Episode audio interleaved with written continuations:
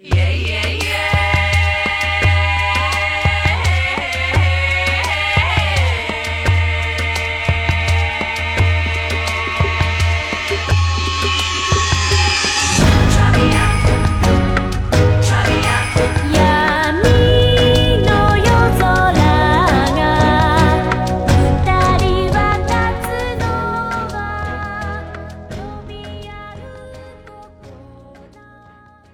大家好，欢迎收听这一期的闲聊八匹马，我是主持人瞬间思路。哎，我是杨四郎，哎，这期节目说点儿新鲜不一样的，这个说点一期都是新鲜，说一点儿从小败家花钱买的，但是跟漫画其实也没有动漫其实关系不太大的这么一个事儿。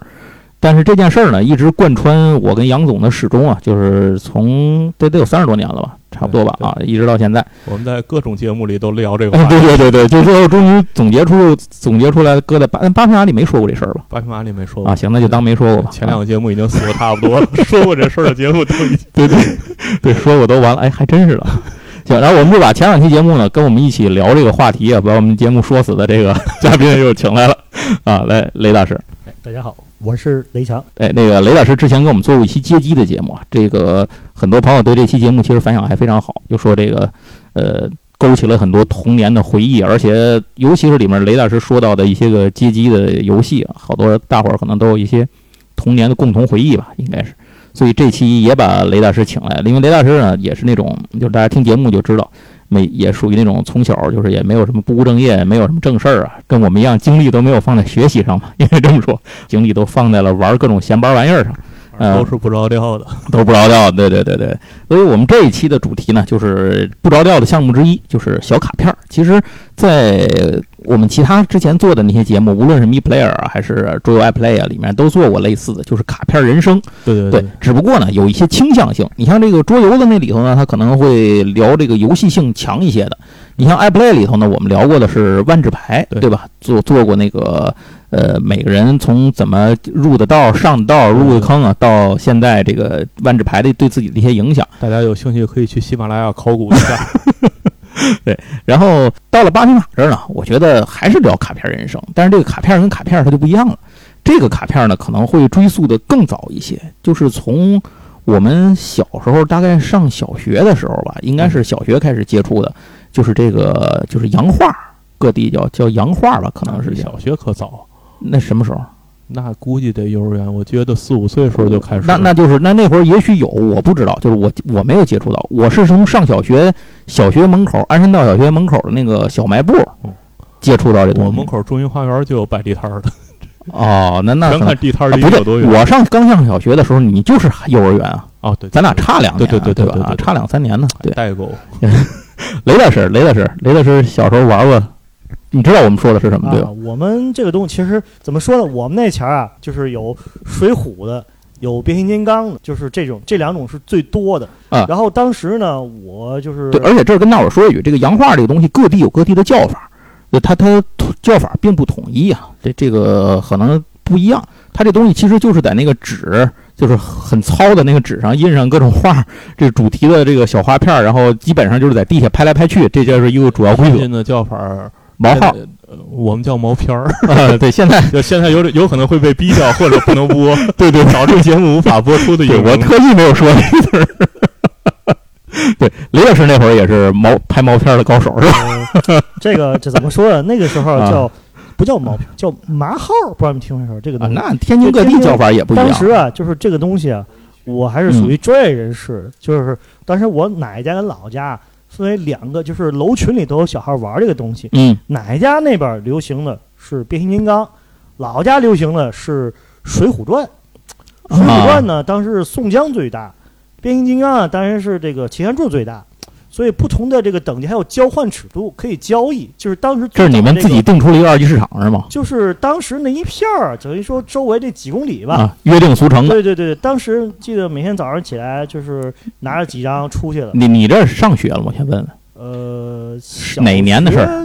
我也忘了，反正反正八几年、九几年、九几年，九几年了，近九十年代了。九九几年。啊然后每天早上起来出去拿几张，回来是口袋里都是满满当当的。当时家里有一个抢别人的是吧？就是赢的嘛。啊 当时这个东西我们有很多的规则，就是嗯战术，就玩法。有的就是说，咱把这放上面，拿手拍，嗯拍过来算赢，啊，叫全过。还有叫留留一，留一就是剩一张。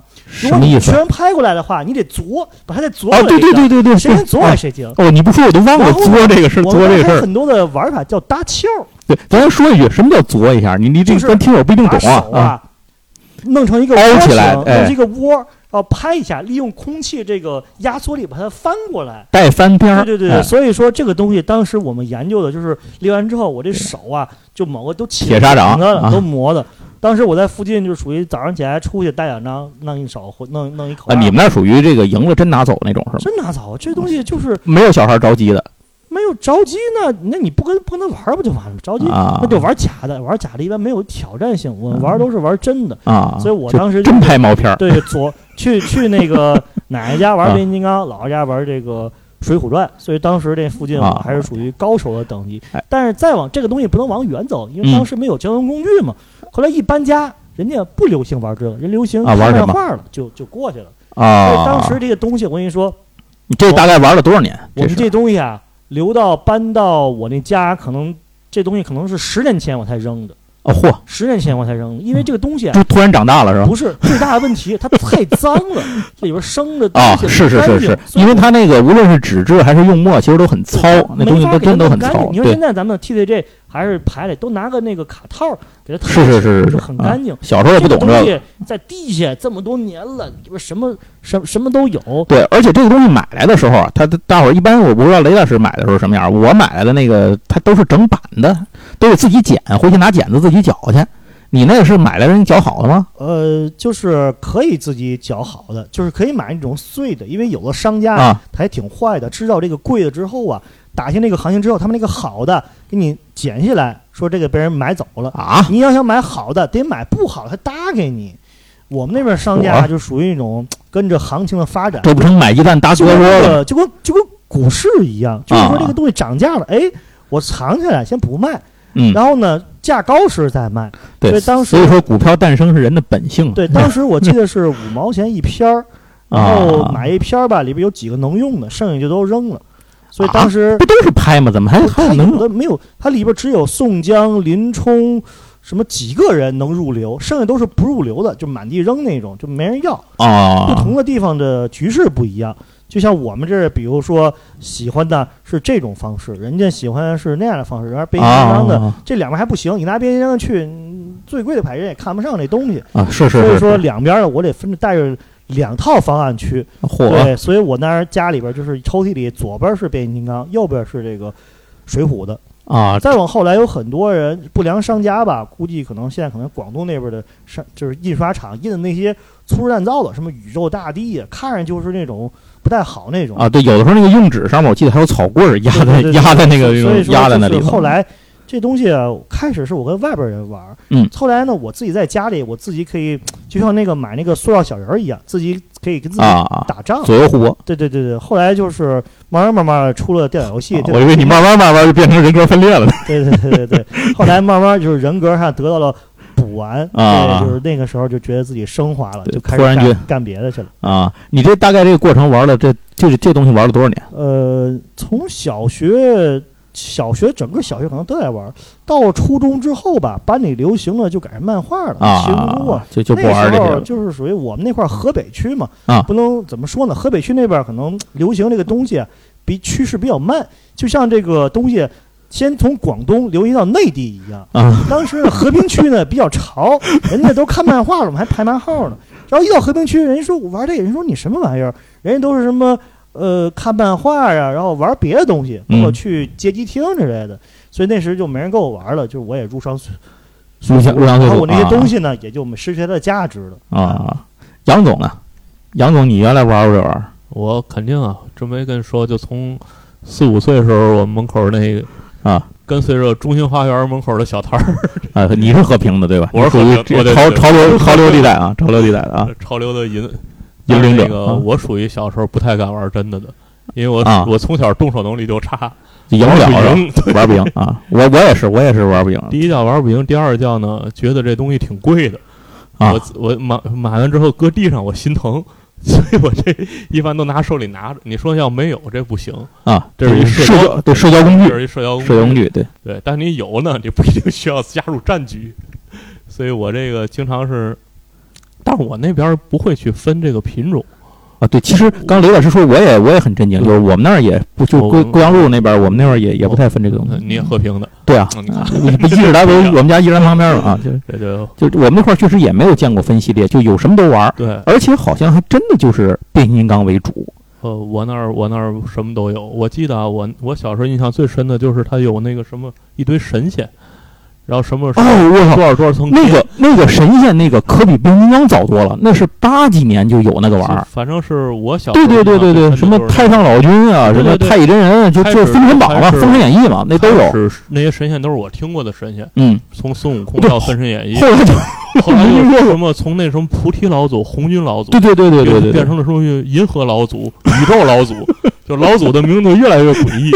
然后看那个原来就是什么二十二重天，就啊，对觉得倍儿厉害，对对对。然后变成三十三重天，是，然后那数就我开始不认得了，对，你你多少多少说多少万，你说这个，我突然想起来，对，是在变形金刚就是日本动漫这种主题和这个三国什么这些主题之前，最早是神仙主题。的。对，我在我我不说过原来那个我在河北那边河北省那边那个嗯。我有一有一表哥嘛，去他们家那阵儿说我说看动画片儿去他们家看，还记得吗？他们能说到北京台看的比较早啊，就是在他那儿，我想起来了，他们家就有这个这个神仙的这种这种洋画洋画的这种东西，我最早就在那儿见着的。就我印象最深的，反正就是因为他那个洋画后边还有说明，对对对，九零后可能九零后的朋友就不一定知道了。咱这个洋画是这样，就是它的正面呢画的是一张画和写这个人物叫什么东西，背面翻过来是这个人物的一个小简介。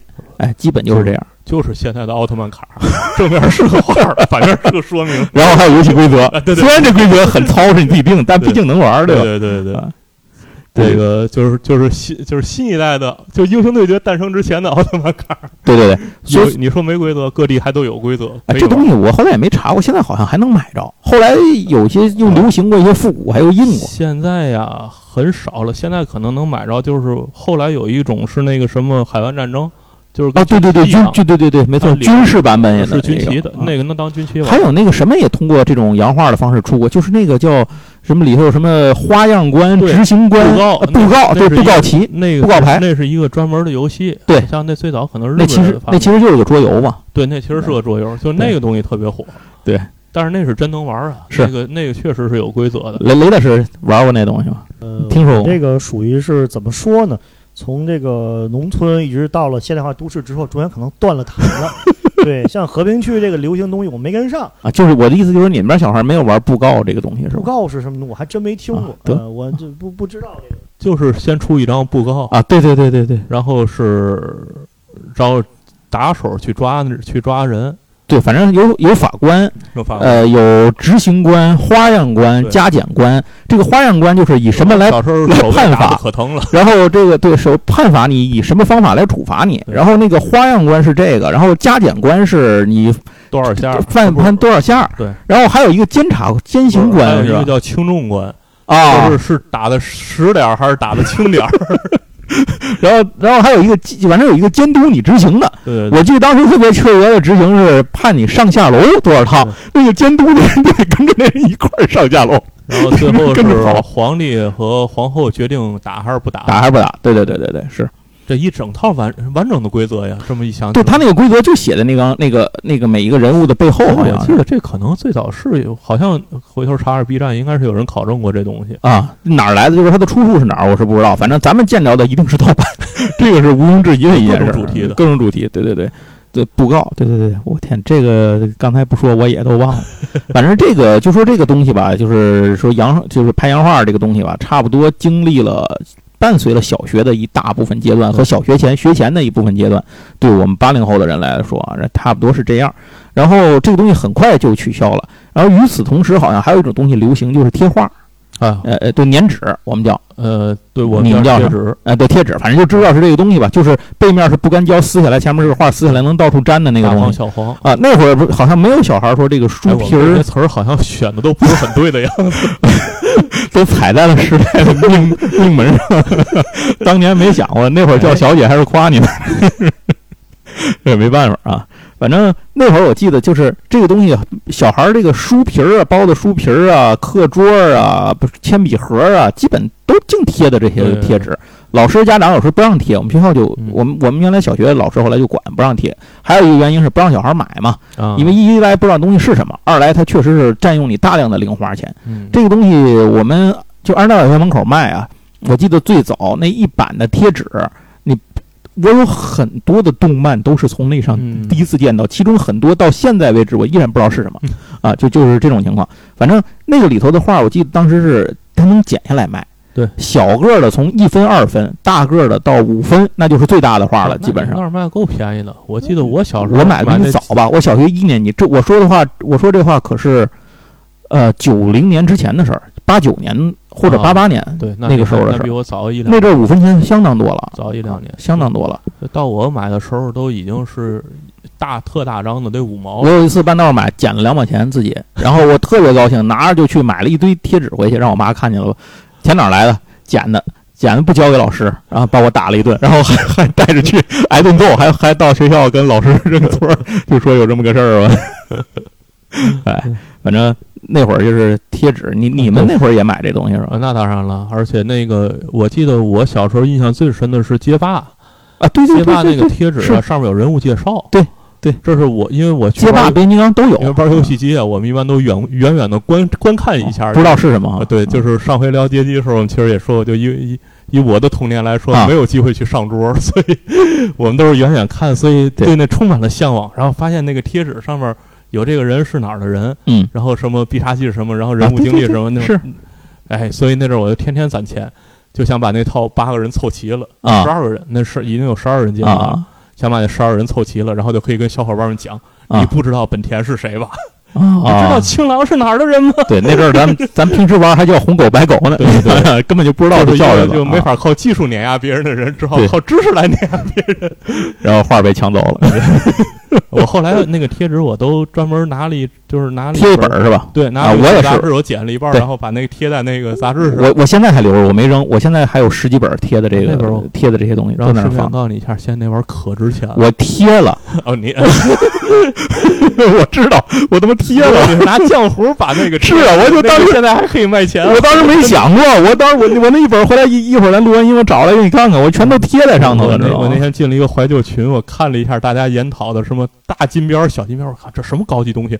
我啊看了半天，他们研究就是这贴纸啊。然后你知道那一张贴纸现在能卖大几百，都是了，那得看是什么吧？就是没讲过的，就不是你得看主题吧什么就是什么圣斗士、对变形金刚啊那种，而且我我印象里头。当时很多东西我都在后来的这个人生中陆续的知道见到了，比如圣斗士、什么忍者神龟对对对、对嘎杰特、西曼西瑞啊，什么特种部队，就这些什么乱七八糟东西，还有各种日系的数不清的这些东西，什么战神金刚什么的，都在那里头，提前都见过。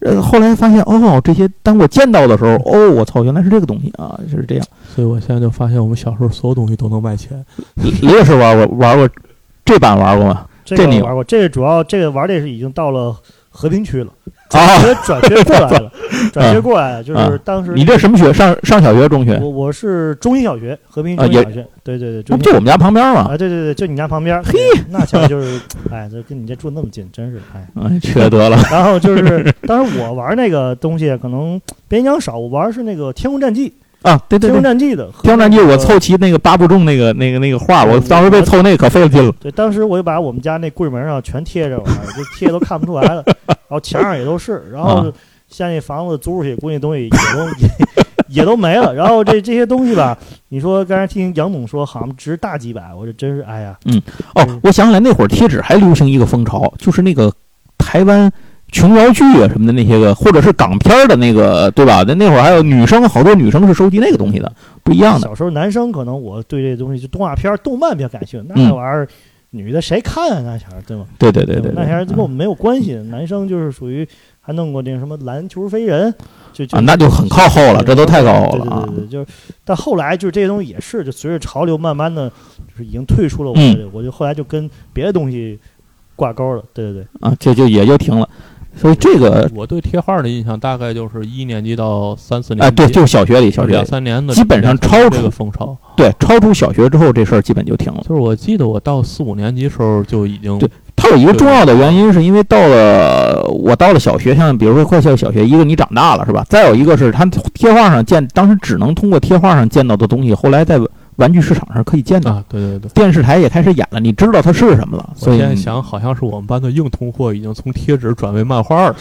啊，对我们也是小，学的小学生的生活水平提高了，我们当时也是曾经有过贴纸，比如说贴纸可以换橡皮啊、铅笔啊，这个以及一些比如好看的这个像小玩意儿的使用权，比如一你今天这堂课可以借给你玩啊呃我记得 我们那阵儿就是什么几小张贴纸换大张的。啊，对对对，哎就是忽然想起，这不跟后来换万智牌一样吗？就集换是吹的。三张十三张五块的换你啊二十，换一张十五的。你想，大家就是一群吹的嘛，干的不就是这吹的活儿吗？啊，所以这个大概也是小学，然后再有一个就是对我们八零后了，可能九零后也都赶上了，非常重要的一种卡牌的纸片人生的经历，就是小浣熊啊干脆面的这个纸片儿。这个我的印象里好像已经到了中学了，初初中，初中，对对对，初中肯定是到初中了。是因为我在以前我忘了是哪个节目里，是咱这个还是 iPlay 里，好像说到过这个这个东西，就是小浣熊干脆面呢。最早，当然这这这咱就不追考方便面这件事儿了。小浣熊现在可是显学，啊，是你随便搜一搜，会有有那个长篇数万字的给你论述这小浣熊。是吗？哎呦我天，分的可细了，北派啊南、对对对对对。北方的、南方的，它还分厂的，它还分各个不同的厂，然后各个不同的版本，大字儿、小字儿什么的。都是小浣熊啊，啊。都是一批的。但是北方厂的和南方厂的不是一个版，啊，对对对，然后里边会有哪种卡片，然后哪种卡片从哪儿分辨。我说，我说现在比比玩钱币那个研究版别研究我现在都忘了当时是如何流行起来的这件事儿，就好像，但是在我的记忆里，好像突然间的，在一夜之间，所有的班里的至少男生都在收集这个卡片儿，而且那个时候真的是。不是为了这个，不是在为了吃方便面顺便收集卡片，是真的就是为了这个卡片去买方便面了。后来已经就到了这个程度，所以我们那会儿学校老师在开班会时严肃的说过，就是领导喇叭里头讲话嘛，严禁在学校各处乱丢乱塞方便面，因为大伙儿买了吃不了，就吃吐了，都已经真的是吃吐了，快我对我其实小浣熊倒还真没有那么疯狂，啊！因为我我们那会儿不是因为呃，这你肯你们肯定也有晚自习嘛，是不是我晚自习就打着光明正大的打着晚自习带饭的，后来 想是因为我们初二就开始玩群卡了，啊！我操，你们玩的好先进的，所以我我因为初一的时候玩电子游戏玩的多，然后初二就开始玩群卡了，所以这个呃小浣熊没那么疯我在我们学校还真没有特别疯，特别的疯。啊！但是大家都还是本着吃方便面，然后拿卡片，还是要交换一下。我们我们真的不是，我们就是 大家就狂买方便面，但是后来买着买着才发现一件事儿，它这一箱啊，一批方便面里头东西是一样的，就那几张对，它那这一批里头放的卡牌就那几样，那得跨区，对你必须跨区交易，所以当时有如果有一个住的特别远的同学，他是非常吃香的，他那儿的东西可能流通货在你这是硬通货我们那阵儿都是靠去上补习班儿，然啊后班里有河东的，那得跟河东的换一换，然后再问问河北的有没有。雷大叔搬早了，不应该搬后营来，真我们那会儿。都是靠我们都是靠这种信息在传。雷大叔玩过这个东西吗？小浣熊啊，当然了，这个怎么说呢？我当时接触这东西也是搬到和平区这边来。啊，那完了，那你你跟我们都一样了啊。呃，我我开始住在河北，嗯后来搬到了河东，呃，就后来老家住河东区啊后来搬到了河西区，嗯后来又搬到了河，呃，后来又搬到了那个在和平区上学，啊住在河西区，现在又搬到了南开区。啊，天津市这几个区啊，基本都都让你霍霍完了。对，但是可是当时呢，没有这种意识，当时的经济头脑没有现在那么发达。啊你搁现在你可以传播一个病毒链儿，我对，当时就是 都你造成的。就小浣熊这东西吧，我的印象里啊，我们班没那么疯狂，但是也啊都弄这个东西。你这也是到初中了吧？得小学，小学，小学是吧？我操，你玩的也够早的。对对对对对。然后那我们主要是，我觉得还挺好吃的，我觉得我还没吃过。好吃，只是你架不住。然后我们学校也吃没你那么猛没你说那么疯狂，嗯没有说什么到处扔啊，没有扔的肯定是空袋儿啊。嗯你们到处扔肯定谈不上，可能各地的这个情况不一样嘛。嗯就我觉得和平区啊，就属于这个中心，它是属于干什么事情都属于最开始热，哎，可能我到那时那个热已经过去了，啊开始流行别的，因为小学到初中就开始进那个街街机厅了，当然也不像嗯杨总开始研究球星卡这么那个那个什么。嗯对你俩反正谁也别说谁，都好不到哪儿去，你知道？球星卡其实还挺好的，啊我觉得挺挺不错的。咱这小浣熊那个，在我感觉我的印象里，嗯小浣熊开始有那种卡片儿，它后来有一种那个圆的，中间有那种刻板，可以插起来，啊，对对对，它一插起来能叠好长。那就比较靠后了。我们啊叠起来叠成一个剑，拿着甩，一甩甩碎了，然后还得找，然后经常丢。啊，那可那多新鲜呢！对对对，所以说当时我记得就是有几位同学拿一个东西甩一甩甩老师脸上，然后给东西全全全全全都 全人我这哪个宝贝儿干的？这是对对，我们班里反正就是说，感觉你们那儿收进对卧奇幻卧龙凤雏都在你们班。对奇奇幻式这个东西没有这么就是这么那个敏感，可能玩的心更更大一点。但我记得后头他还出过一个塑料片儿呢，对，就是他最早，反正先说先说一开始《水浒》的那个那个纸牌的这个版本，我就没收全过。还你还想收全了？你后来收全了之后，把这一套牌给它寄到统一的总部，他会给你寄回来，并且回来的时候给你一个他那个就是《水浒》的那个卡册，他那牌是给你插好了，在卡册里一套的给你寄回来。好像还有四大恶人的特卡，啊。对，因为我在这个这事儿对我来讲都是传说，原来不知道。对我来说也是传说。啊我是如何知道，就真的知道这东西是存在的呢？就是我后来工作之后，我工作单位有一同事，有一天聊起这事儿，他说我他他兑换过，他手里就有那个，他还留着呢。哦，我这才知道这东西是真的，这得花多少钱？不知道就多大钱多少钱就多少功夫啊！我知道这事儿是我看是我知道有咸鱼了之后，道，嚯，我才知道我才知道原来这个传说是真的。这是我一直以为是江湖传言呢，这个这个都市传说这种啊，对对对，这真都市传说啊长期流传在。后来不说那个统一，后来盖那楼都靠小浣熊方便，靠靠干脆面那那片儿盖的。我记得那会儿干脆面上还写着什么什么星期一小浣熊，什么什么去哪儿哪儿哪儿，什么上巴黎什么的，对吧？后来还有什么有有有旅游版本，然后有什么这种干什么的版本，那里头一开始也送那个贴纸。原来还有那个主题贴纸，然后后来才出的这个水浒卡。水浒卡之后，后面又出是三国，哎，这么说，我小时候好像吃那泡泡糖上里边也有漫也有那会儿就流行这个东西嘛其实你这么想，这不就是食玩吗？呃哎，对吧？对对，啊这不就是一种食玩吗？但是小浣熊，我们班我记得我初中最疯狂的一哥们儿，他也没扔了那方便面，他卖，啊，就是我记得是一块钱一包吧。我我们学校有，我们学校有见过他卖五毛有，塞面的往外他在那个最后他坐最后一排，然后塞了一箱子方便面，啊，然后大家就跟那个 dealer 似的，你来一包，就你们自己班里有一超市是吧？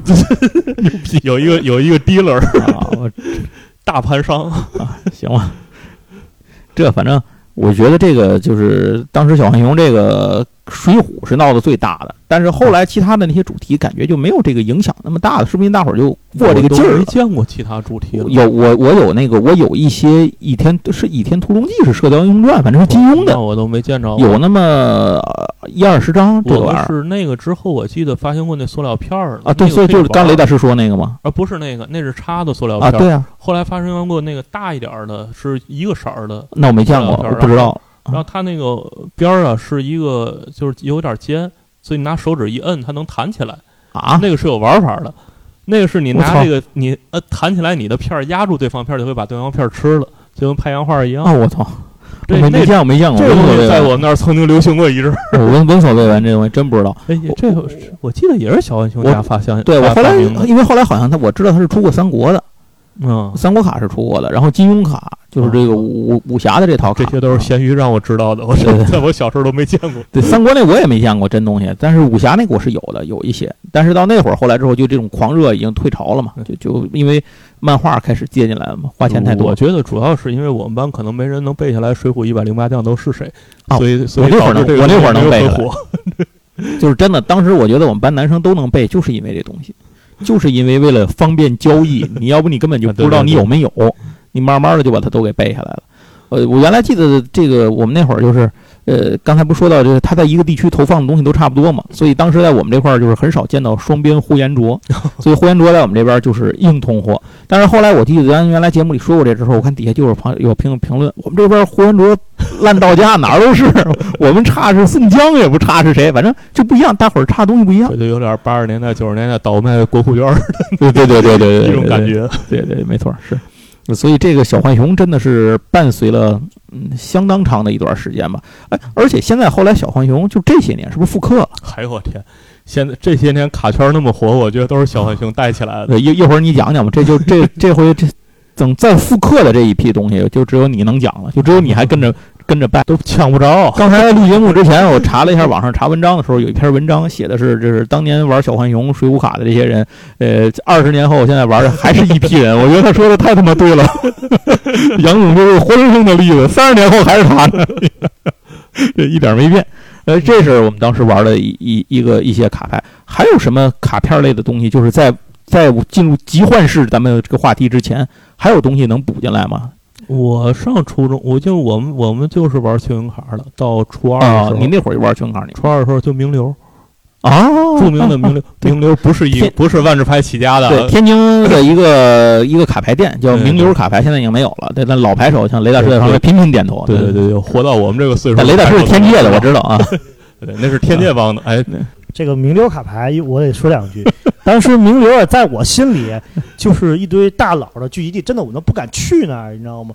就感觉我们在天界属于后来的啊，这这天界是天津的另一家店啊。名流真的就是一些哇，就是我感觉就是有钱，还有势，还有什么都有，还有骗牌的呢对对，什么就就感觉就到骗牌我不知道，因为我啊，没去过那个店儿天，界也有，都我从来没去过名流。我只是远远的看一眼，然后呢，有一次我进去了，看里边有几个大佬在打牌，啊那个大佬现在我能回忆起来都是谁，可能就是可能那个杨总有什么卢涛、李贺、严博、啊贾飞，啊那个那个谁，那个那个那个小时候就忘叫啥名儿，反正就就那帮人远远看一眼，我看人打牌那牌我都没见过，套啊路我就我就走了。回到天界，我就默默的努力，有一天我也要跟他们一样。然后后来有一天发现名流倒了，然后那些人开始出现在天界，嗯哇，大佬下乡来视察了，就这种感觉真的哇，嗯我们能跟人家对话，看看人家本儿，就感觉就是这种无上的荣耀那种感觉。对对对对，这这说的是他们都已经是卖万智牌的时候了。对对对，但是这会儿还还得切回杨总这儿，就是在万智牌之前这段还有球星这一段呢，是吧？对，这个名流最开始做球星卡的，嗯，就中国第一批做篮球，呃就是篮球卡啊，就是啊。那阵儿足球基本上没人没太多人玩儿啊，就是篮球这个卡是是是就是国外 NBA 的卡还是在？NBA 的啊 NBA，所以导致那阵儿我们对 NBA 球星老熟了。啊。虽然像我这样的比赛基本不看，哎那会儿但是我对球星很熟。那会儿 NBA 的球星卡就像现在一样，比如有里头有什么球服，有什么这种限量，有金砖，有这些这一套东西是从一九七六年就开始玩了，啊，行，棒球卡甚至还要更早，但是棒球就是早期那些卡还只是卡片儿，嗯。大概就从这个九十年代开始就嗯。开始有各种玩法了，嗯。那个限量的，啊，然后就开始玩玩二级市场了，啊对，就是啊。就是不是他那卡片做工就是。就是现在雷大师比较熟悉的这一套，把卡片啊。做的好看，特别好看，我操，老么好看了。然后就开始里边加签名啊，啊，然后球皮呀、啊，球衣啊、对对对。球场啊，裤衩给你切八十片儿那种啊，哎，对，一件球衣大概限量三十啊，就是这种。对，女优卡也都这么卖的，这就是这些，这就是告诉大家这些玩法不是今天才有的，啊从我小时候就有了。对对对对对啊，然后那阵儿，那就然后现在那几个大厂，什么嗯。帕尼尼啊，什么那个 U Upper Upper Deck 呀，嗯，就当时也是大厂，还是他们家，还是还是他们几位啊，还是他们这几家。老几位啊，对。然后，但是当时呢，球星卡有一个呃，跟现在不太一样，就是后来你那会上上到这是多大初二啊？就是初二，我球星卡就是玩初二一年。嗯那那当时呢，特别深、特别重要的是，它有好多那个袋儿啊是可以摸的，能摸出什么来？能摸出特卡来。就是它不一手感不一样是吧？它有的是比较厚。我操，这不像万智牌当年摸闪一样吗？对对对，你那会儿会摸吗？我不会摸，我我有一我只会摸一种包，啊，一种包能摸出来里边有没有，就是就相当于闪卡吧，就有没有嗯特卡，嗯，但是你摸不出稀有度来。就是啊。因为那个就是我们那阵儿比较穷啊，只能买那比较便宜的包，所以它里边就算有特卡，也不是特别贵的特那。多少钱一包？你那会儿？多少钱都有，就是你你能买的，你买的我能买得起的最贵的大概六七十，一包，对，便宜贵的呢？便宜的有二十的，啊，贵的，我曾经我曾经攒了俩月吧，俩月还是仨月，买过一包二百的，火 那阵儿就那阵儿就已经有一包五六百的了，啊，那不九几？这是两千年初两嘛两千年初，呃九八年、九七年、九八年我。说的，你存那么长时间，存二百块钱，九九七年、九八年，那就是那还是你有钱，我真的，我那时候我这都存不住全些钱了。力买过一包，但是后来回了，我那包啊应该是出了一张科比的特卡，嚯，你现在还有啊应？该是回我都卖掉了，那是后来的，反正就是当时当时最贵的就已经有一包一张的，嗯就是这一盒里边可能这一盒可能就四包，啊然后一包一张，保证那一张最起码是个签名，啊。但是谁签的不一定啊。啊，有可能是撕出一张，比方说邓肯的、啊科比的、啊乔丹的，是是是是，那你就发了。啊。你要是撕出来一张，就是不知道是不是人的，它也是签名，啊。但是就基本上就是两美元或者五美元，啊啊，就这种东西。然后，然后还有什么一包三张的，都是特卡的。嗯像我们平常撕那种，就是有会有很多普通卡，啊。但是普通，但是它是这样，就是你那个包特别贵，出来的牌不一定特别贵，嗯就是那个包越普通。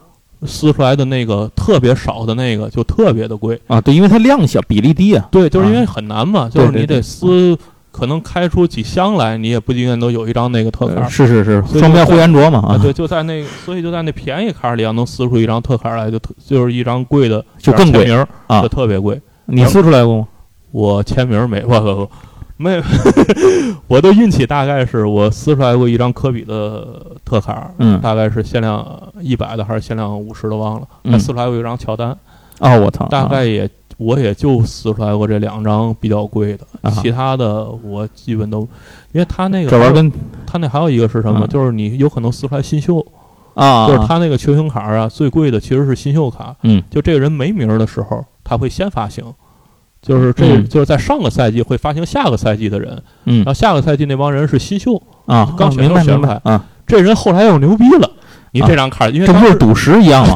因为当时不知道这些人牛谁牛谁会牛逼，所以当时就会扔的满地都是那种，啊消耗量非常大。啊，但是如果比方说过了一年或者两年，这赛季这人表现特别牛逼牛，逼了啊！还有这张卡的价值就会飞速的上涨。它虽然是一张普卡，或者啊是一张就是它叫新秀卡，其实就跟普卡差不多，嗯但是那价格就是成百上千倍的涨，啊，我操，就是所以就所以就是当然后当时信用卡专门那个名流有杂志，嗯。虽然已经过了两个月才会寄到吧，啊，但是那个 但是杂志上是有价的，哎，那会儿名流就在现在这后来那个位置，就在那河边那儿啊，就一他一直在那儿，啊。他一直在那儿。然后就是刚才提到的某大师，啊。天天就会把持那个杂志，然后来一小孩儿，哎，来看一看，然后哎，你看你这张就两美元，就是拿着这个五期以前的杂志，啊。你看这两美元，然后其实后边那期这张可能已经涨到一百二了，这都是在我常年的锻炼之中了解到的一些手法。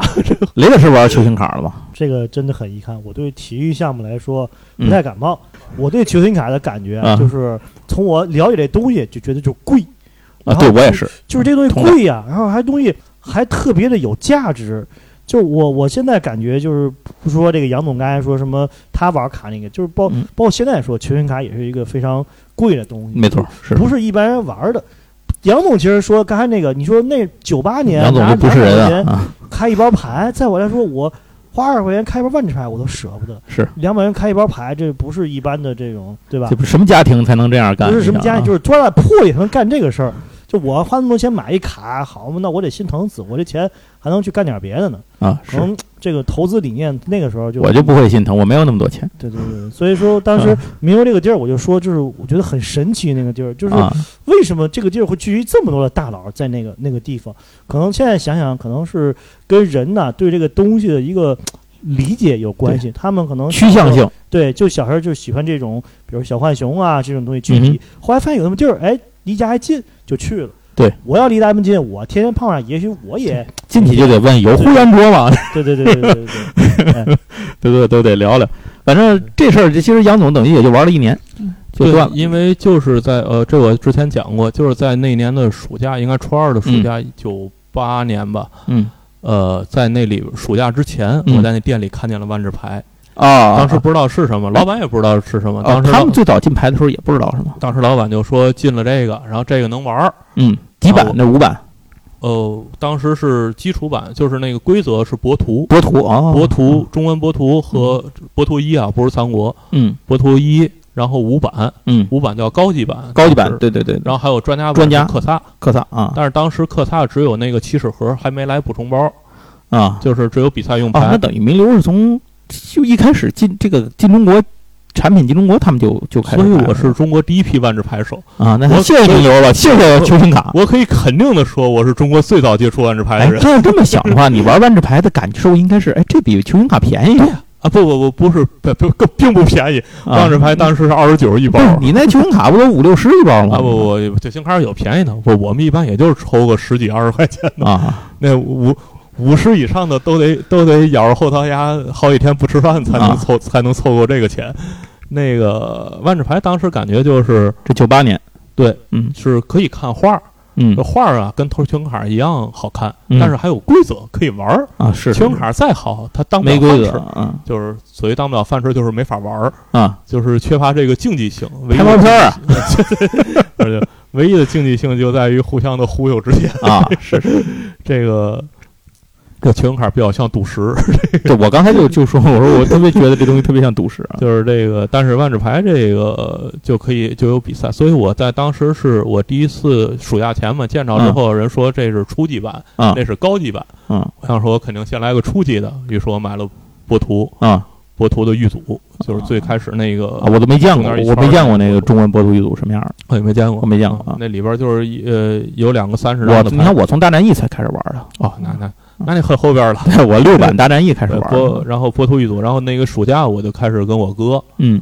我们俩看了半天规则，嗯我先看了一遍，他又看了一遍，那肯定看不懂大了好多岁啊，啊，然后我们俩仍然都没看明白规则是什么，但是我们俩很开心的玩了一个暑假。万智牌的规则书给我当时的印象是，就我第一次那个拿来在店里头，大家我说我不是说我们有一个那个就是我们群里的一群友赵立群啊，嗯，来生来总，他那个青鸟之翼那个动漫店不是漫画店是我们的活动据点嘛嗯啊，大伙儿在那里头看说明书的时候的结果就是每个人看完会有一版解释，而且争执不下，各不相同那个博图啊，还比后来要容易很多，因为博啊，图的对对，毕竟是入门嘛啊，对就是过去五版还有干涉啊，这些，这些都是万智牌的一些类型型。啊，就是他那阵儿只有生物、法术、地，嗯，法术力源但是就怎么结有这概念啊算伤害这件事儿，我们就没玩明白。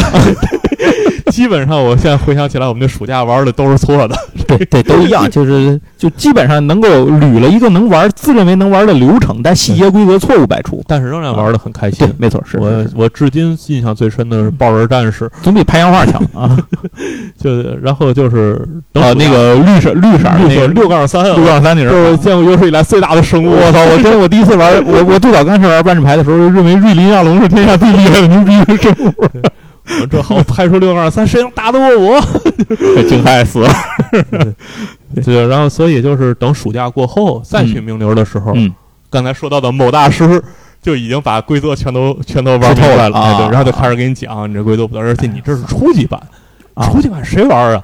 得从高级版，然后专家级开始玩，于是就开始忽悠我买五版，啊，然后我买了一个五版的狱组，嗯。因为总觉得先学规则嘛，啊，对对对，刚才如果是您刚才还没留神的话，跟您说一下啊，现在我们已经进入万智牌的啊阶段，对对对，现在正式进入了一种有规则可游戏的卡牌人生的阶段。对对对，然后就是。然后是为什么我对某大师印象非常之深？嗯因为五版玉组里唯一值钱的是一张叫黄铜之都，啊，对，玉组里有五版玉组里有黄铜，黄铜之都是张金牌啊，就是万智牌当时稀有度最高的。嗯，这张金牌呢，大概当时能值个二十，啊，这我是不知道的。现在可那会儿我没玩牌嘛。可能也就值十五吧。黄铜之都现在还有价是吧？有有有啊，就是十啊十块十我五版的。你要有中文五版，啊有我我那就是五版的没准还值点钱。但反正就这么一张，就是在狱卒里边，嗯就是谁都能买着的这么一张牌，仍然被某大师用一堆银牌和铁牌给骗走。所以对我的幼小心灵，呃我幼小心灵第一次交换牌、交换万纸牌，就是落下了如此深的烙印。你还得了一堆银铁呢。从此以后，我再也不跟他换牌了。我从从此以后我就不要令这牌，你说是垃圾也好，你说它值钱也好，我不跟你换，对我我。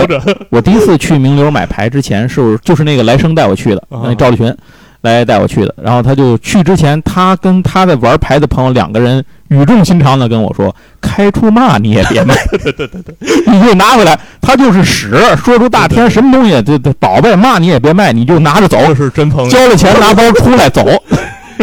因为因为名流当时就是牌店里就会有某大师和刚才其他提到的其他几位大师中的某几个人。其实我当时我我最早去，就是因为我最早玩万智牌的时候，我开万智牌的时候，并不是在牌店开的。啊我是在有一个文具店，一个大爷开的文具店，那个文具店里卖万智牌。啊，然后我现在都忘了这地儿在哪儿了。那阵儿是不是已经是大二零零零那阵儿大是大和代理了吧？对应该是第六版的时候，嗯我在他店里头开了一包第六版还不是开了一包第第六版的比赛套牌，现在万智牌已经没有这种产品形式了。嗯当时叫比赛套牌，比赛套牌里头呢是有固定的一定数量的基本地，就然后对对对，然后有一些那个这个随机的牌，随机的牌里头有三张金，是这样。因为我开的第到那儿去开这个第一个第六版是在那里开的，然后我先开了玩万智牌，就是先在那家买过两盒第六版的这个比赛套牌，嗯然后才开始买的补充包。这两盒比赛套牌里头开出来的就有一张是反牌导师我嚯啊，六版翻牌导师。哎呦啊，你别提后来被人用裂片腰混走了，你是收可够装的，啊，你别别，因为还有后头呢。当时我拿过来看，这嘛玩意儿一点黑，找张牌还掉我两点血，这有嘛用？然后后来，所以人家我换俩，我跟人换俩金裂片然后，还一堆血不是金的那个银条，我特别高兴，是吧？赚大发了我我我第一个买的，我第一个买的这个克萨也是这啊个比赛套牌，啊！就是当时就买了一个五版的高级嘛，嗯和被那个被被做了第一轮交换之后就伤心了，然后决定我要攒钱，我买那个盒的，啊里边有金，关键里有地，嗯，就某大师啊卖我地是一块钱一张，这是然后我当时经过激烈的计算，我这一套牌，它那里边是搁三十张地，三十张地吧啊，有三十张地，然后这三十张就值三十块钱了，嗯。那盒才卖我六十还是七十，我起我买这一盒很赚，啊，这当时当时幼小的心灵进行了复杂的计算，然后决定我还是不买你的不买某大师的地了，我自己买一个这个比赛套牌好了。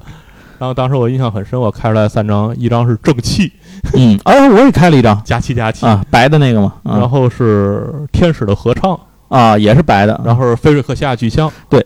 然后我绞尽脑汁想把这三张用，也没没正气可能还能使一下，最后没有当时不是，当时你在那个环境下能玩。你看我当时那个套牌是是蓝蓝黑研磨齿轮，是因为我开的那个两盒那个比赛套牌第六版比赛套牌里有一张研磨齿轮，然后有一张惊骇。有一张反击咒语和一张魔力流失，哎，呃不是记忆丧失。然后我又把我把赵立群的那张反击咒语要了过来，然后给了他啊，不是他打黑，对我把惊骇给了他，跟他换的那个，但是我放了一张黑曜石魔像，他的惊骇不能杀死这个，反正就就这么玩，最后是是一号牌里核心章就一张，你知道，就这么跟人家这么玩，反正我是自从开始开克萨之后，嗯。基本上就只玩万智牌了。啊，对我也是，我也是名流那玩不起别的。就是名名流那边群卡其实越来越少了，就是啊在长我去的时候转成我去的时候，我都没有见到，可能当时我脑子里也不懂球星卡，我觉得我都没看见有球星卡去。的时候已经就是到你大战役嘛大大战役出的大战役的话啊已经球，因为球星卡是这样，它也不都是因为万智牌挤了的原因，球星卡是因为当时中国第一次球星卡崩盘，崩盘就是在那两年。啊，还有这事儿是吗？对，球星卡崩盘是怎么崩的呢？就当时的信用卡大盘商都在北京，啊就这帮北京的信用卡的总包啊，说新卡来了，先把门关上啊，我们自己先包啊，他连包带撕，然后这一箱已经撕飞了，相当于，嗯然后他把那个剩下来的那些出不了那些高档明白明白，再去批出去卖，嗯，所以造成了整个这个市场上就开不出来好东西，嗯。然后好东西都在他们手里卖高价，啊。然后这造成了中国这个全卡市场第一次崩盘，啊，就是在那两年，然后所以就是。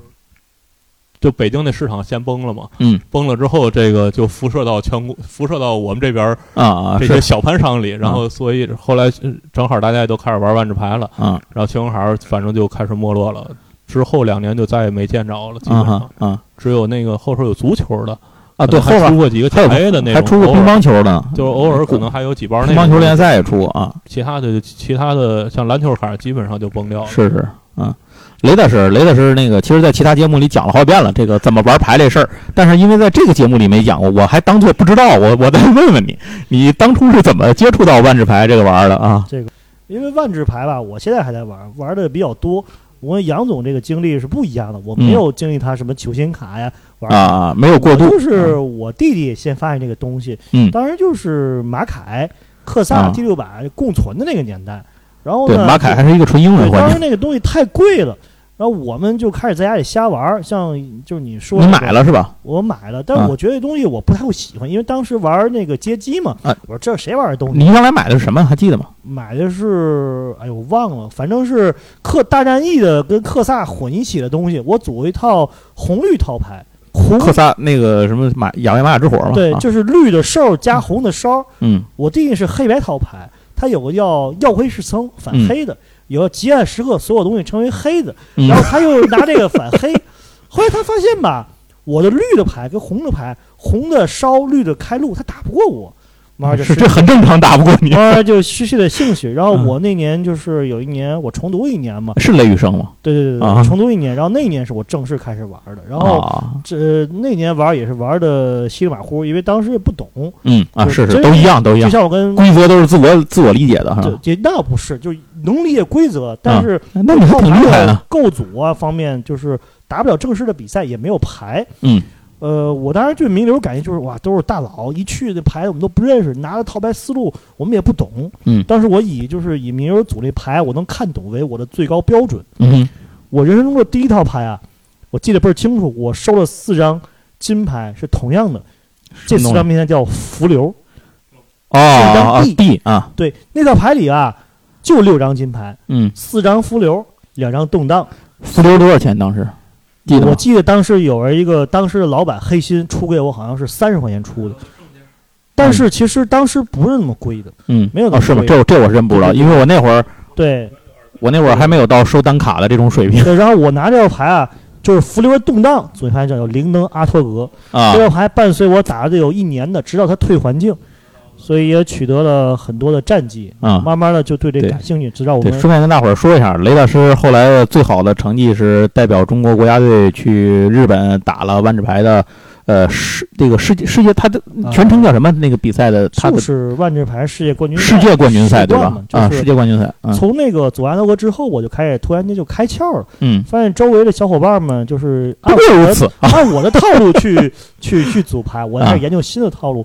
当然呢，其实也不像现在网络那么发达，啊就是主流套牌资讯不够，不更新不够快，到我们这儿通过杂志得起来了。对对对那时候我们也没有网络，咱们这拿着杂志都过了，所以过半年了都每到新系列出呢，我就组了一套特别奇怪的套牌。啊，慢慢慢慢的，就是后来也接触到网络了，也接触到一些外省，像杨总就可能出国了，我就一直就没停，可能嗯中间就在北京那个画廊工作两年，停了两年，嗯中间一直没停，慢慢的就这东西感兴趣，嗯就是慢慢打打打打打打，也认识了靠这个认识了很多朋友，嗯包括现在的工作，现在的工作跟他也也有关系。方便说吗？雷大师呃，我现在在卡游，就是这个、做这个这个工作怎么怎么说呢？奥特曼卡牌的，对奥特曼卡这个工作怎么说呢？就是说，呃，有很多的经历跟我以后的工作有关系。对，没错，呃然后现在这份工作我也挺满意，然后就是说也是实现了我这个这么多年的这么一个一技之长吧。嗯，反正就是说这么多年打万智牌，我最大的感受是什么呢？就是随着这个网络的这个发达，社会的发展，万智牌现在已经不是一个非常奢侈的项目了，就是。动辄的，就是说几一千块钱的东西，小孩儿可能买玩具也能家长也愿意给他花。对对对对对，所以万智牌是一个普通的东西，它现在影响它最大的这个影响它发展，其实就是线下这么一个赛事啊。就好像我们现在不会这个因为吃一趟麦当劳感觉像过年一样的那种感受了，对，就一社样。会发展它这个东西，但是它能火这么多年，确实它有很多的道理。就是我玩过这么多 TCG，只有万智牌是我唯一还愿意经常去玩的，其他的都没什么兴趣。是，所以这个就这个事情其实说起来蛮奇妙的啊，好多好多事儿，我觉得也是就怎么说呢，算个缘分吧。这东西一直一直能够玩到现在，对当然这也是得益于这个产品本身的本身的，就是怎么说呢，他自己的这个魅力魅力，包括现在我交了很多朋友，我的很多二十年以上朋友全是靠打万智牌嗯认识的。就是说，即使是最近最近认识的这些人，可能一聊起这些事儿来，哎，你玩过这个东西？包啊括我现在的工作，我说这个老板如果懂得万智牌，我会一是很亲切，二就是他真正是有点懂行的那种感觉。嗯，所以说现在万智牌在我来说，不仅是一个游戏、一个事业、一个项目，也是衡量进入这个圈儿的专业性的一个坎儿。因为嗯其他的卡牌它比较多，像以前的什么魔兽哎魔兽卡牌，嗯包括什么正面对决，它年龄段都是中间就过一下就断了。只有这个万智牌这个项目，嗯，它这么多年一直存在。对行，反正万智牌就说到这儿吧，因为我们以后杨总还有话要说吗？万智牌的我就想说，又回到了二十年后，还是这批人。对，那可不嘛。而很多人都是在这个圈子里来来走走、出出进进的嘛，这确实是这样。反正说完了万智牌，咱咱因为它时间这个已经占走了一大块了，咱再再怀再怀念一下其他的一些卡牌。呃，因为纸片人生我不可能就万智牌这么一个对战的，因为万智牌之后在国内其实能够，呃，就怎么说呢，就打到有点风生水起的吧。就我觉得就是魔兽和游戏王这这两个东西，但是这两个东西走了完全不一样的路子，因为游戏王是当时就是很长时间内都没有正版嘛，它都是万智牌那个游戏王是盗版开路，就是最早进入中国的都是全都是各种各样的盗版，呃，以及靠盗版漫画。这个您要有兴趣的话，可以听我们之前游戏王那期节目啊嗯，那个里头讲的比较多一些。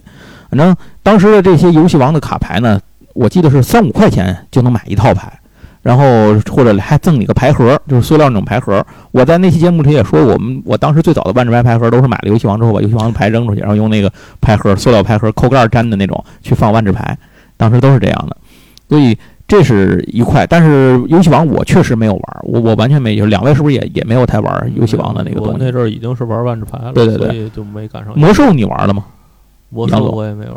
那那就把话筒交还给雷大师吧，我知道他玩了啊，呃雷大师玩了对吧？魔兽卡牌，魔兽我是玩，我我是拿了中国最后一届大赛的冠军。对对对对对，完之后，这游戏就就你把它搞黄了嘛？官方啊就宣布这个不允许。哎呦，围墙拿冠军了取消这个项目。我当时还想了，拿完冠军啊，去美国打那个年终的那个世界那个比赛，嗯，还挺想的挺好的对，因为魔兽卡牌这个项目，没想到人不干了对他坚持了好像是八年还是九年啊！他年头不短，对，坚持八年。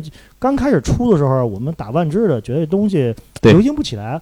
后来发现这个魔兽世界有很多的粉丝，加上这个公司啊，就是暴雪，舍得花钱。对对对，他的比赛做得非常好，他的奖品的形式呢非常好。我印象里头，他当时的奖品好多比赛的大奖的奖品是跟苹果产品直接挂钩的，对对吧？嗯，就我那年，我最后一线拿那个加一块儿，可能奖金这赚了可能就有五万多块钱，当然算是一、一笔一笔小钱，啊啊，别这么说，不是就就是在这个奖金中算是啊，中国算高。对对，万智牌奖金其实现在万智牌一直奖金比较低。对奖金其实还好，其实咱不说万智牌，就说魔魔兽卡嗯。牌吧。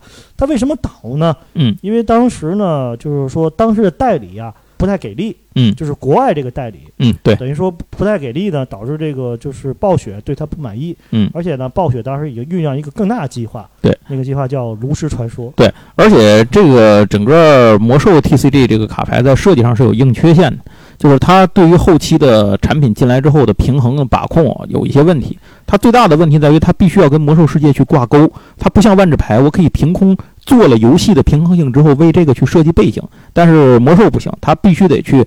借着自己的那个，就是自己那个魔兽那套产品的体系去做这东西，而且当时还有一个原因，在国内导致这个牌价二级市场的崩溃的一个原因，就是因为幽灵虎。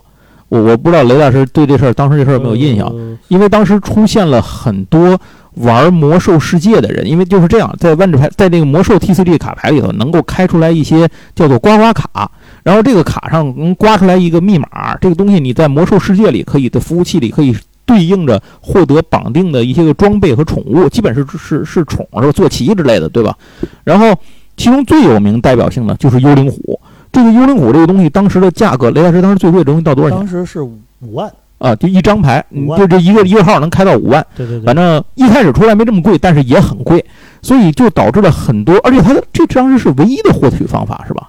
对对对，只有从卡牌里啊，对，开出来。所以当时导致了很多玩魔兽世界的人来开牌，但他并不玩牌，所以他开整箱整箱的站在牌店里头开牌，开完之后只把有用的刮刮卡拿走，剩下无论这张牌在我们这些打牌的人看来有多么巨大的价值，人家对于他来讲都是废纸，顺手就扔在那儿。而且玩这样玩的这些人，第一不在少数，第二他们根本不在乎这点钱，就是他们花三五万能随便买个坐骑去骑，没有任何加成，就是为了好看的这样的人，人家根本不在乎你这些纸片儿这些东西值多少钱，所以就这随便的把它扔在那儿，你谁愿意拿就拿。我赶上过好几次，这就是一开始的时候，我记得当时组这个牌的时候，呃，大伙儿买牌像万纸牌一样去花钱买牌啊，去找牌。后来一夜之间，突然间这些牌都不值钱了，因为所有人都齐，那些废牌扔的满地都是。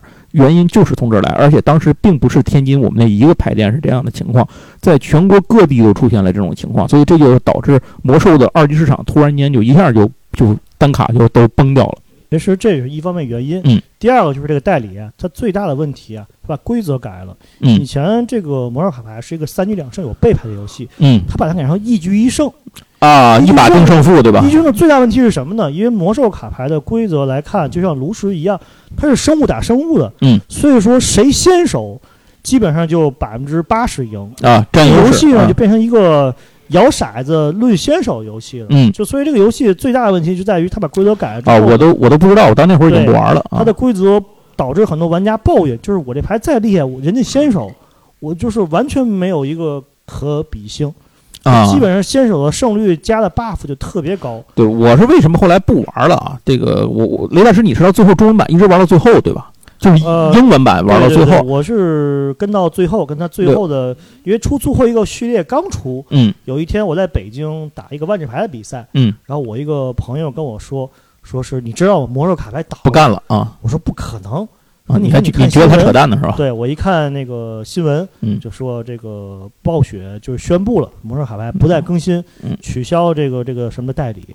然后当时我记得，当时中国的这个代理商叫叫杨总还是叫什么什么总，可能可能不是姓杨，是姓别的。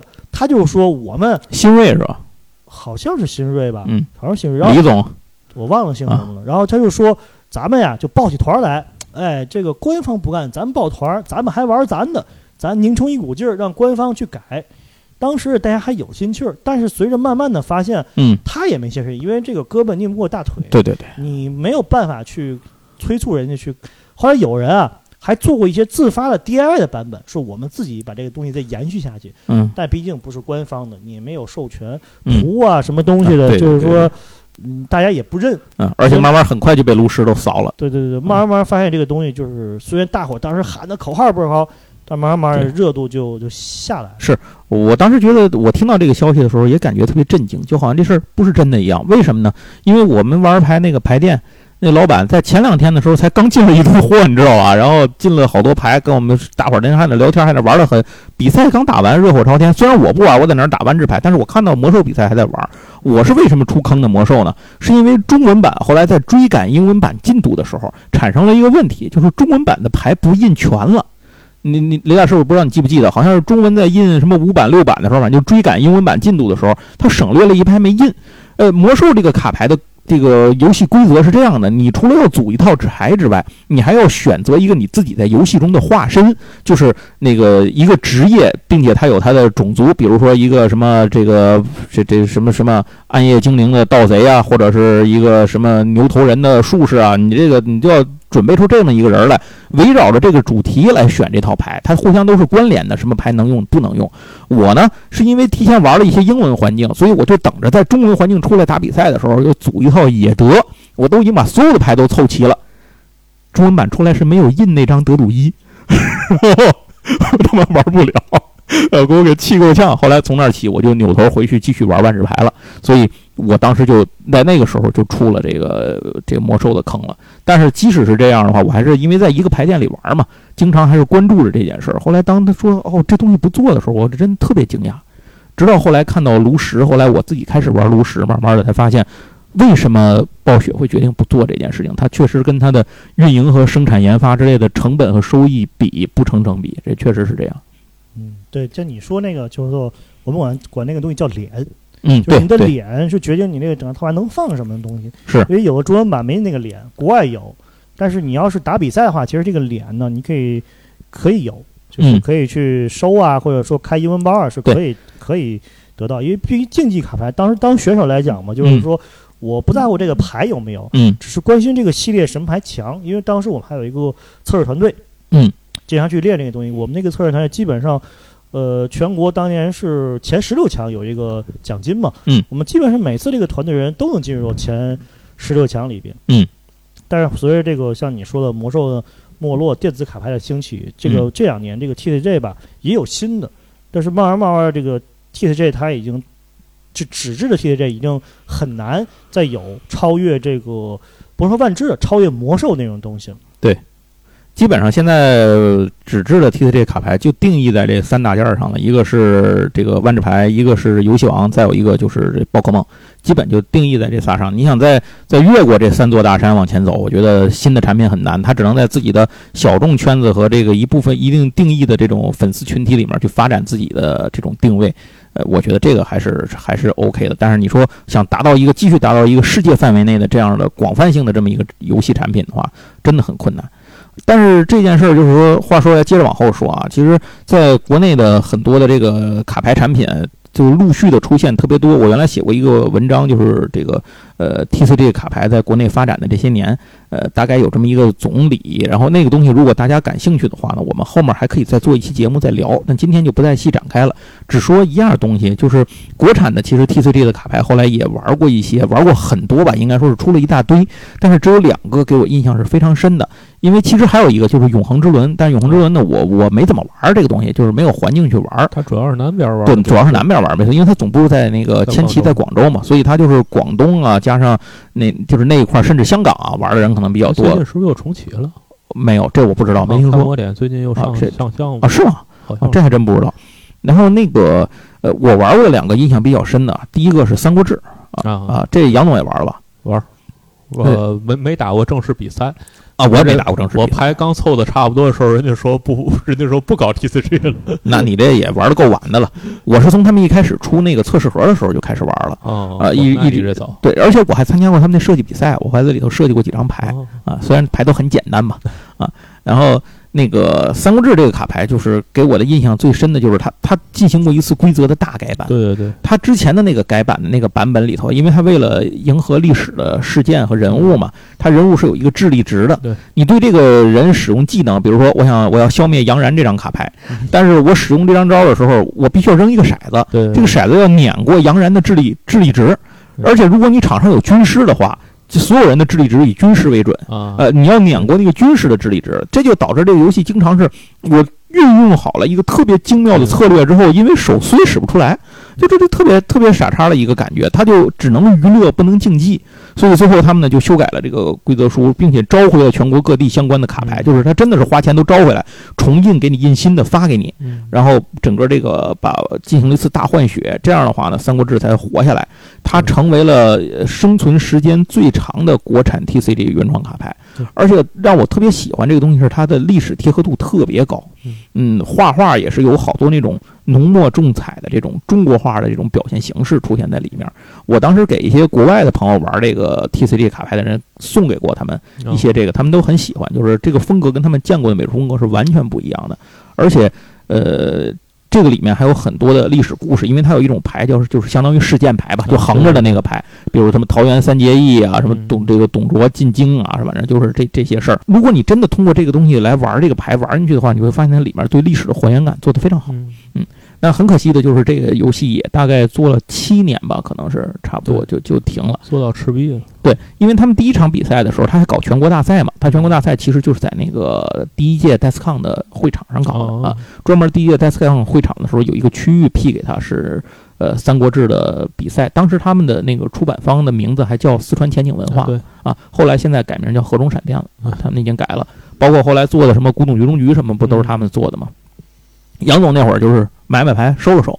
呃，我对我那阵儿想把先买的玉组啊，然后想先玩着试试，嗯，然后玩着试试，确实具有一定竞技。但那阵儿我其实还在玩万智牌，嗯，对，呃，哦，我我想想啊，到了那阵儿可能说那那阵儿我已经回国了，万智牌也玩的少了。对，你不回国哪儿买三国志？对对对，那阵儿我中呃不是就我中，因为我我中间上学时候也会回国啊，就不会不是长期回国。那阵儿可能我买三国志的时候我已经正式回国了，回国之后。回国之后，其实我就不太玩万智牌了。我记得我那阵儿把我的当时的就在加拿大的万智牌都卖了啊，卖了好多，就陆续都卖了。然后现在好后悔啊！现在一张黑灰灰黑灰黑巨猿居然能卖到那个价格，让我简直是哎！你这金鹰龙兽现在还胡说八道呢，你想想当时都没价了，怎么不值钱玩？然后当时就可见的这个格局不一样。我当时让天津的那些我比较熟那几个牌手，我说我这些牌你们先挑。嗯，哎。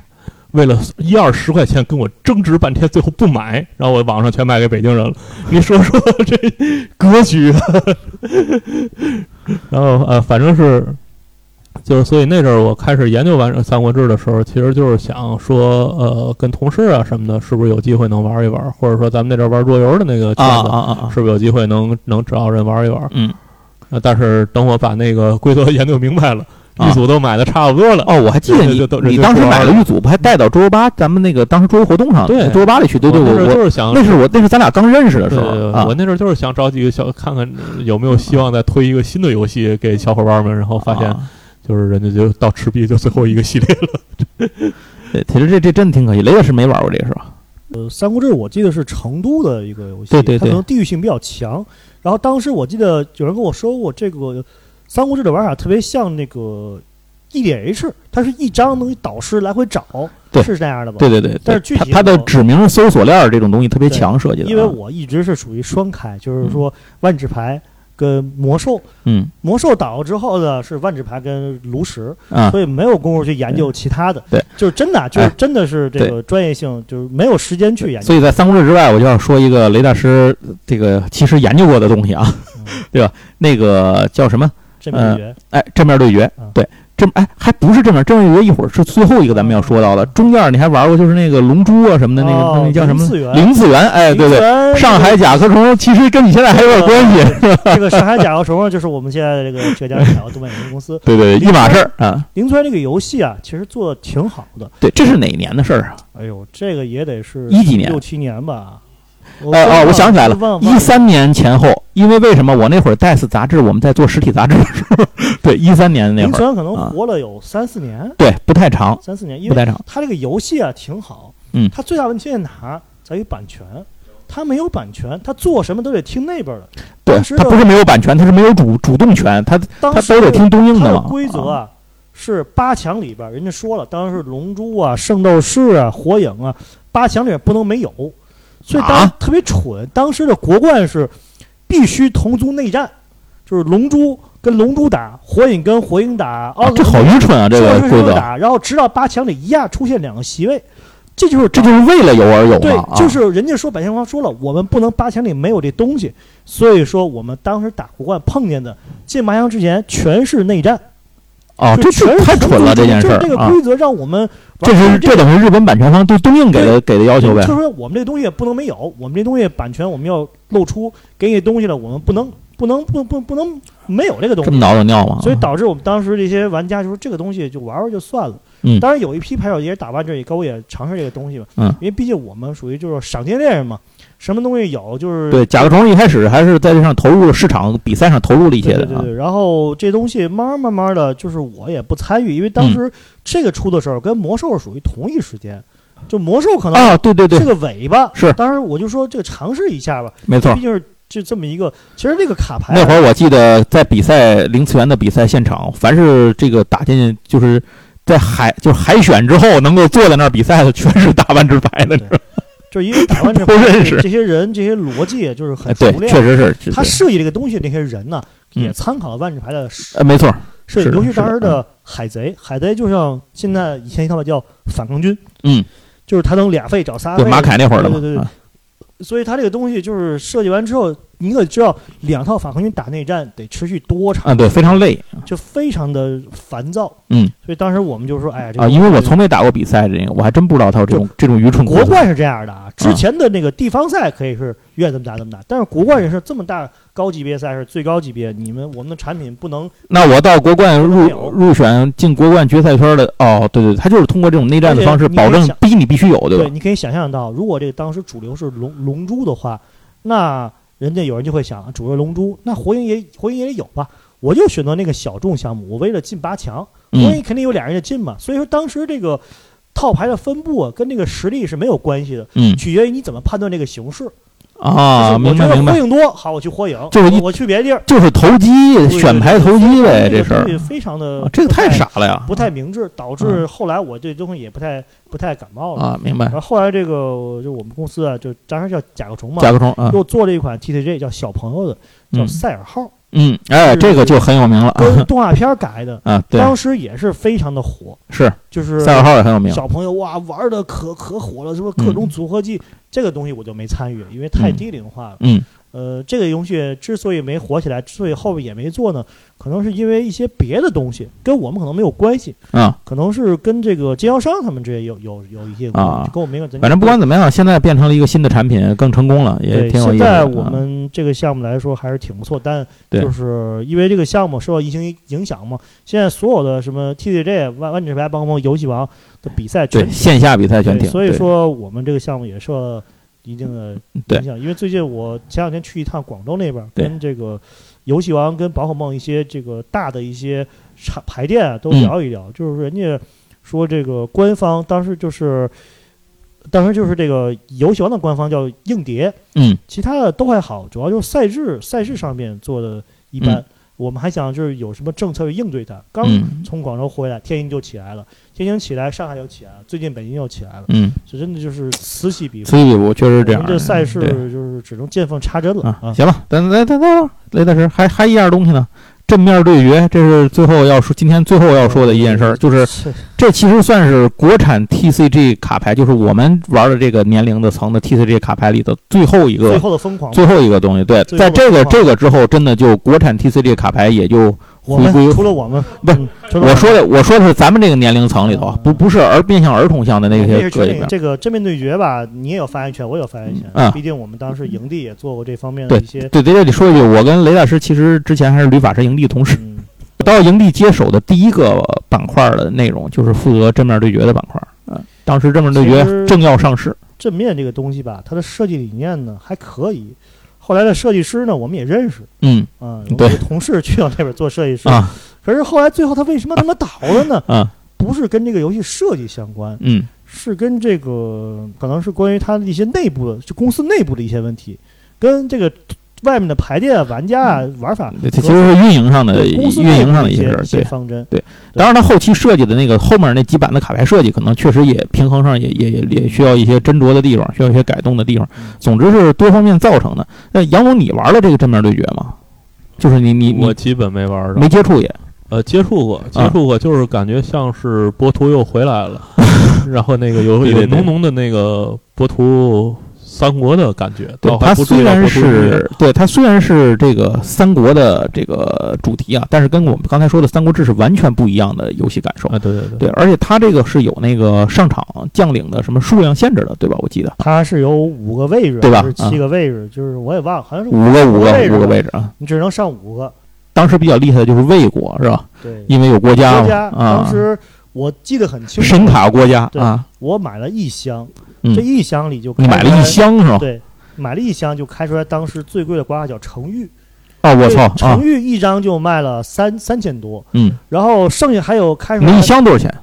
三三三千多，啊？就是一一张牌已经平本了是吧？然后我你开出来啊？还开出来了六张，也不七张郭嘉，当时啊国家一张就值两百多，那个那个时候有闪牌吗？他？有有有。有闪有闪国家是吧？有有有有不国呃郭家好像有闪的，但是当时他第一年的给他那个公司的员工的年终奖。啊，不是一个异画的呃闪郭家异画闪郭家那个闪郭家本来是他们员工一人一个的，但是也不知道为什么就多出来好多，市面上是吧？所以这就是他们公司内部的问题。就是啊，你说这是限量，比如说杨总说那球星卡就发行五十张，嗯到世界上好嘛好几千张，你怎么跟人说？嗯，自己把自己弄通货膨胀。是是是，他其实也是二级市场做崩了，后来确实是这样。他后来自己就是其实这面对决，单从游戏性上本身来讲，我觉得它的生命力还是可以继续下去的。就是在当时它结束的时候，如果只从生命力上来讲，从卡牌生命力上来讲，按说应该是能够持续下去。最后一场比赛，嗯，是在天津，嗯，天津的第一名是五千块钱，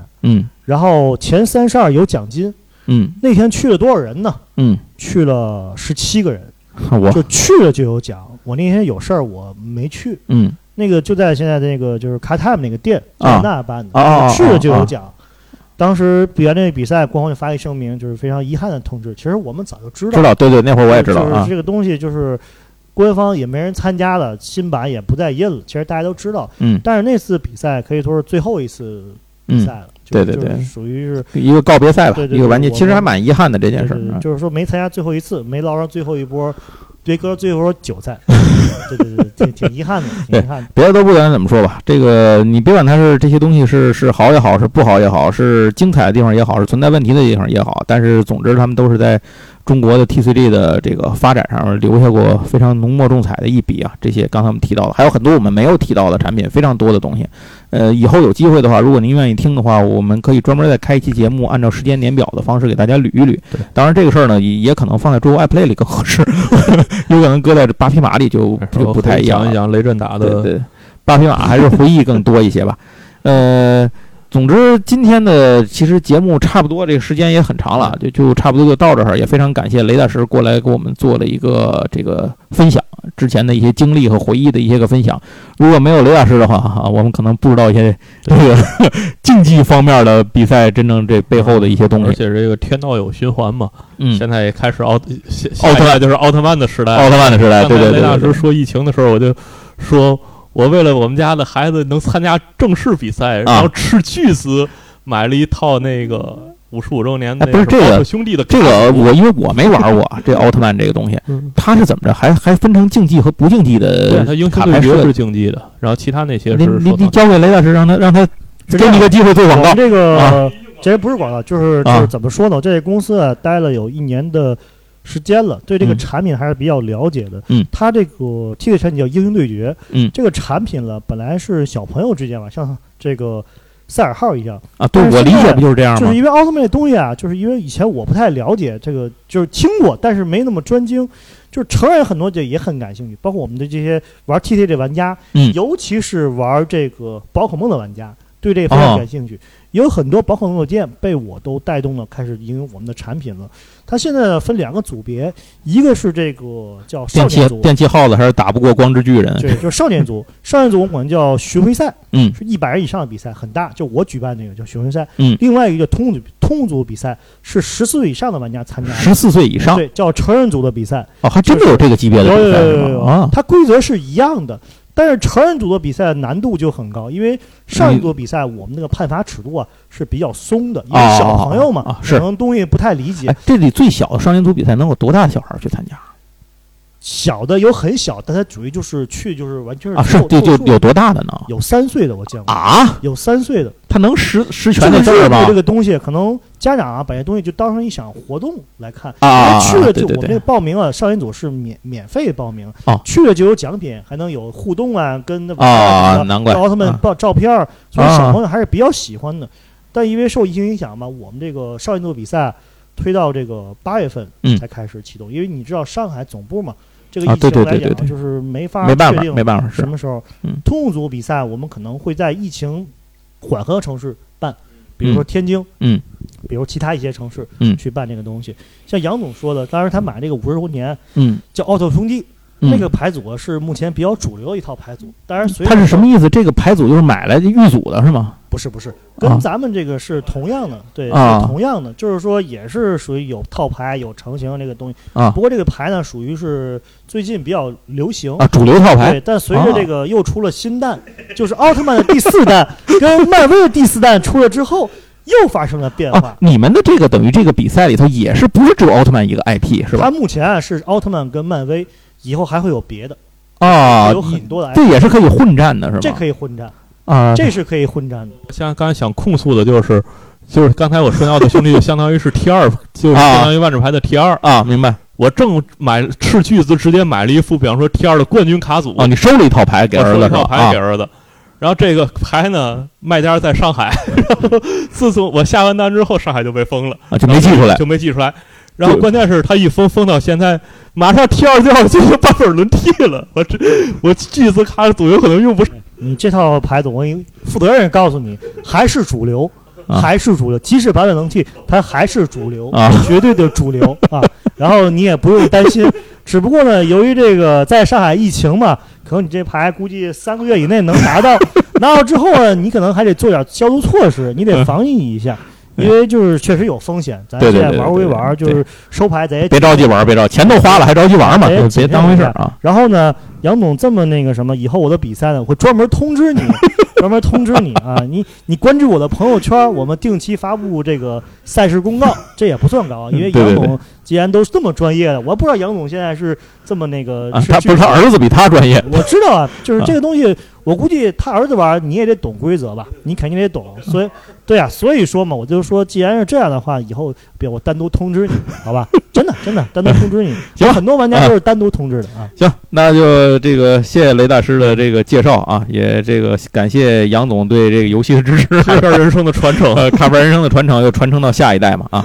那别的就不说了，那就是呃，我们今天这期节目呢，就这杂七杂八的跟大家闲聊到这儿，都是一些碎片的东西，也主要是我们三个人的一些回忆。呃，还是那话，如果大家对卡片人生感兴趣的话呢，我们后面会整理一些东西，再继续跟大家再来分享。那个，但是呢，如果呃这这事儿我就没想好把它放在哪个节目里头去更新，这是最主要的。不过不管怎么样吧，呃，其实可说的内容还有非常非常非常非常多的东西，对，真的是非常多。所以也感谢大家的收听。如果您在这期节目里头也找到了一些回忆的共鸣的话，不管是拍这个洋画啊，是贴纸啊，还是小浣熊啊，甚至到玩像万智牌、魔兽啊等等游戏王啊，包括一些各种各样的日系、美系的各种卡牌翻翻去，对，要是还有老东西，一定都留好了啊。我以为财富密码，对对对，没错。反正您要是感兴趣的话，都可以再给我们留言。另外还差了一大块，其实今天时间不够，也就不讲了。是关于现在卡牌的这个收藏性卡牌的一种复兴，这个也只有杨总有发言权。我们仨人里，就杨总在这事上斥巨资，就是他不但给他儿子买奥特曼，还给他自个儿买这堆玩意儿。所以这个后面有机会，咱单独做一期节目，咱们在败家剁手的类型里跟大家再聊。行，那非常感谢大家的收听，也感谢这个雷大师。那咱们下期再聊，拜拜，拜拜。拜拜，嗯。Yeah, yeah.